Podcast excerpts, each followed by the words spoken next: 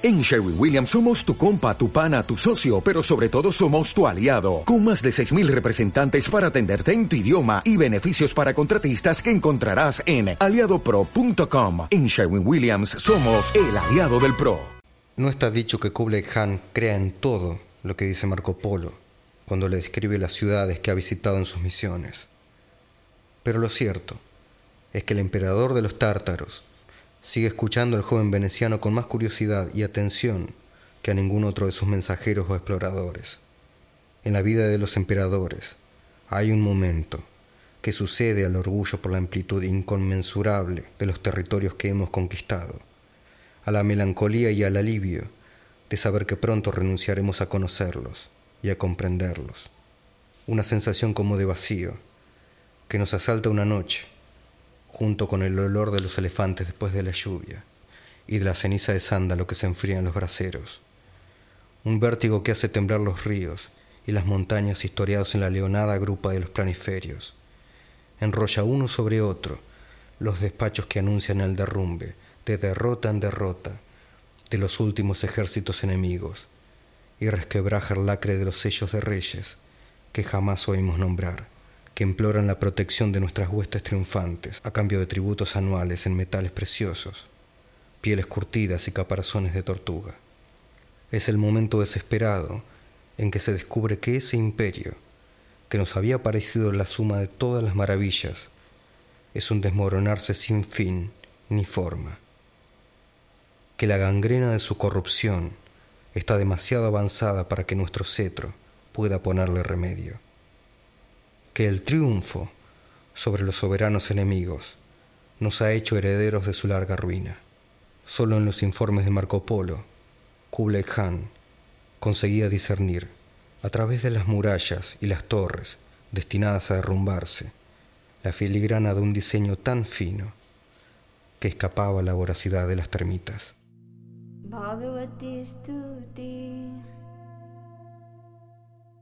प्रातः स्मरामि चारदिकर् जलावरा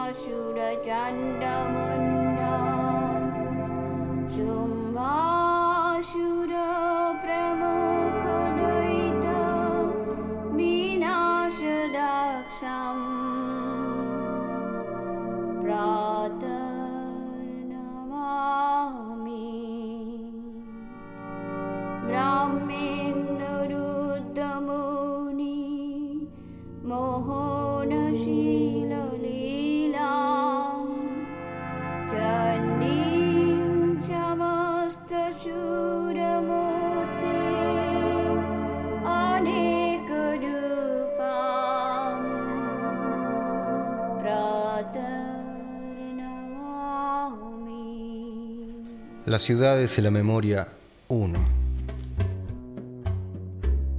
Partiendo de allá y andando tres jornadas hacia levante, el hombre se encuentra en Diomira, ciudad con 60 cúpulas de plata, estatuas de bronce de todos los dioses, calles pavimentadas de estaño, un teatro de cristal, un gallo de oro que canta todas las mañanas en lo alto de una torre.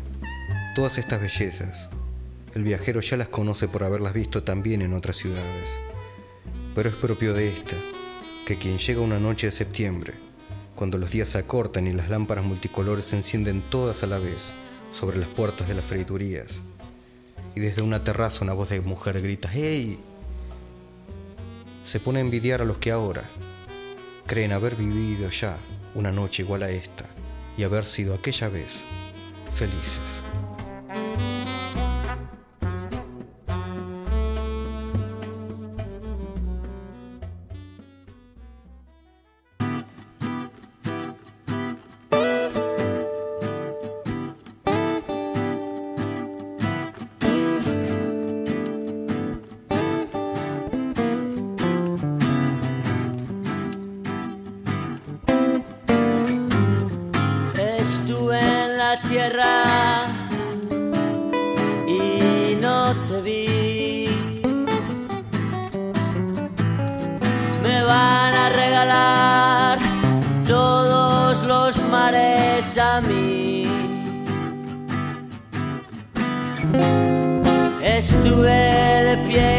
Sentado y de pie otra vez.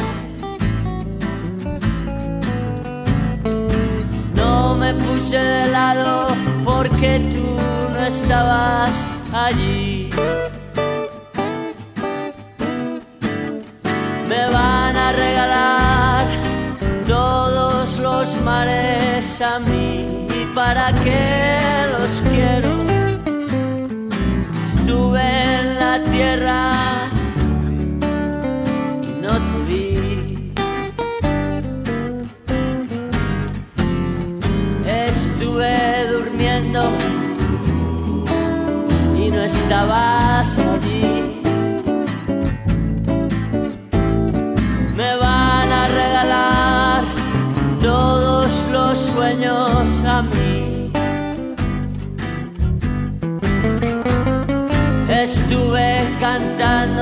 Callado y cantando otra vez.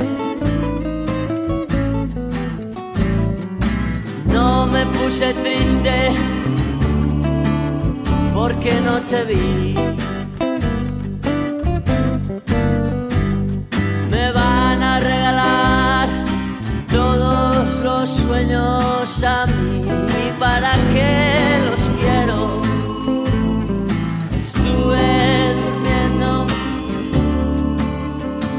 y no estabas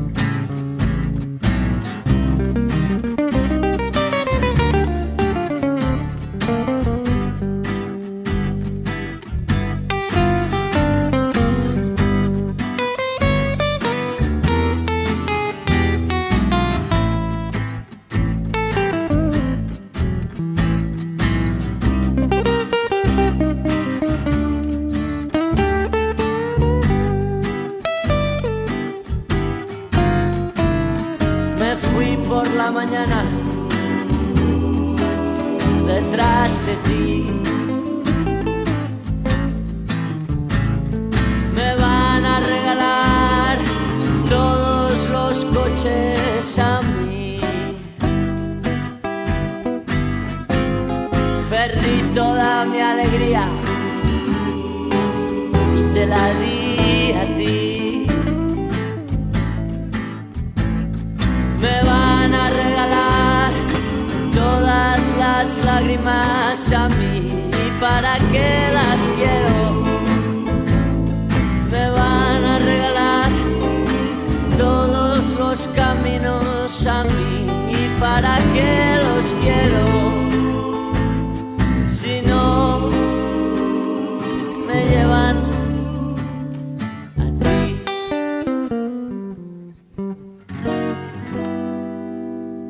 Lo que sigue son fragmentos de los diálogos que se dieron entre Vicente Cito Lema y Enrique Pichón Rivier entre otoño e invierno de 1975 que después fueron a formar parte de- del libro Conversaciones con Pichón Rivier, con Enrique Pichón Rivier. Uno no elige siempre los hechos de su vida, menos aún los de su infancia, pero nunca me he resignado ni he aceptado complacer la tristeza. Por eso sigo trabajando. Si bien es cierto que la melancolía ha estado siempre presente en mi vida, también es cierto que nunca fui en su búsqueda ni la he llamado. Quien acepta la tristeza renuncia a esa plenitud de vida, pero siempre que la acepte. La tristeza se debe combatir, es necesario como profilaxis, porque a partir de la depresión nacen todas las enfermedades mentales. Es lo que llamo enfermedad única o núcleo generativo de toda enfermedad. O sea, la depresión es la situación básica patogénica que después se desarrolla como esquizofrenia, neurosis, etc. Toda tristeza se origina en alguna pérdida. Esa pérdida suele ser de naturaleza afectiva. También puede derivar de una crisis económica o de una limitación de la libertad, pero insisto, siempre se tratará de una pérdida. Y es allí donde se origina el conflicto.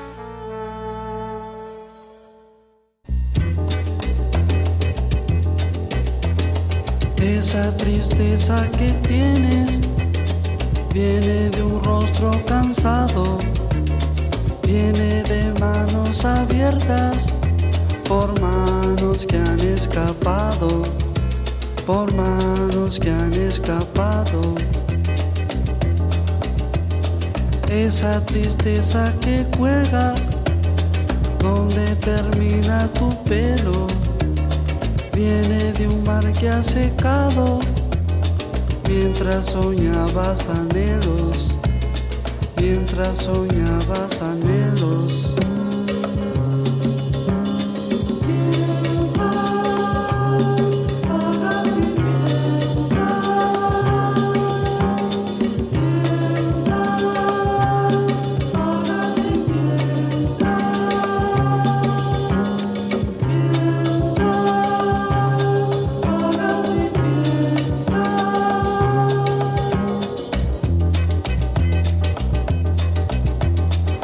Yo sé muy bien lo que tienes. Hay en tu vida un pasado, polvo que el viento no lleva. Son tus recuerdos malos, son tus recuerdos malos.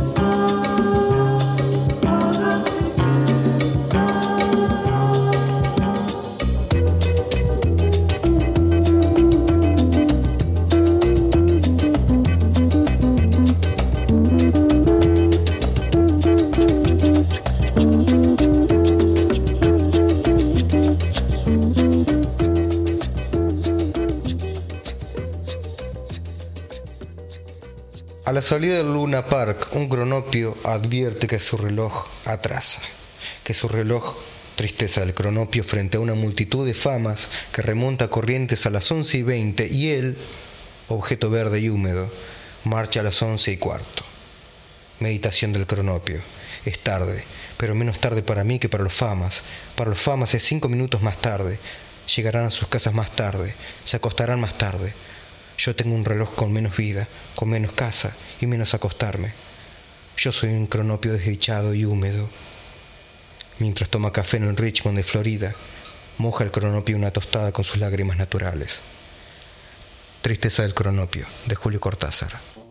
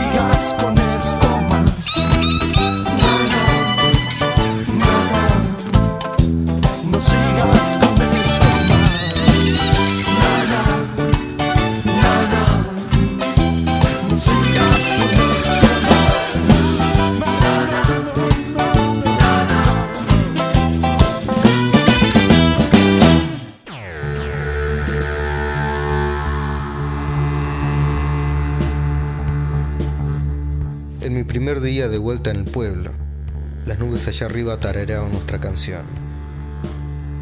Mi miedo más grande es que si te dejé ir, vuelvas y me atrapes en sueños. Fijé mi curso alejándome de la orilla, constante, firme como ella va. Y me estrellé una noche en que dos mundos chocaron. Pero cuando dos mundos chocan, nadie sobrevive. Ni el más rojo de los rojos, ni el más azul de los azules. Y la canción más triste, voy a cantarte la voz. Y mi miedo más grande es que vuelvas y me atrapes en sueños.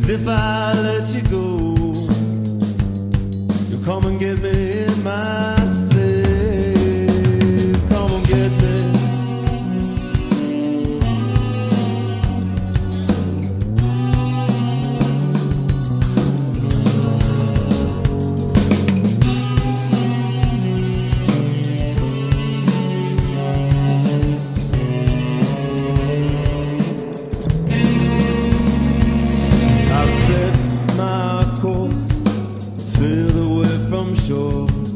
Steady, steady as she goes.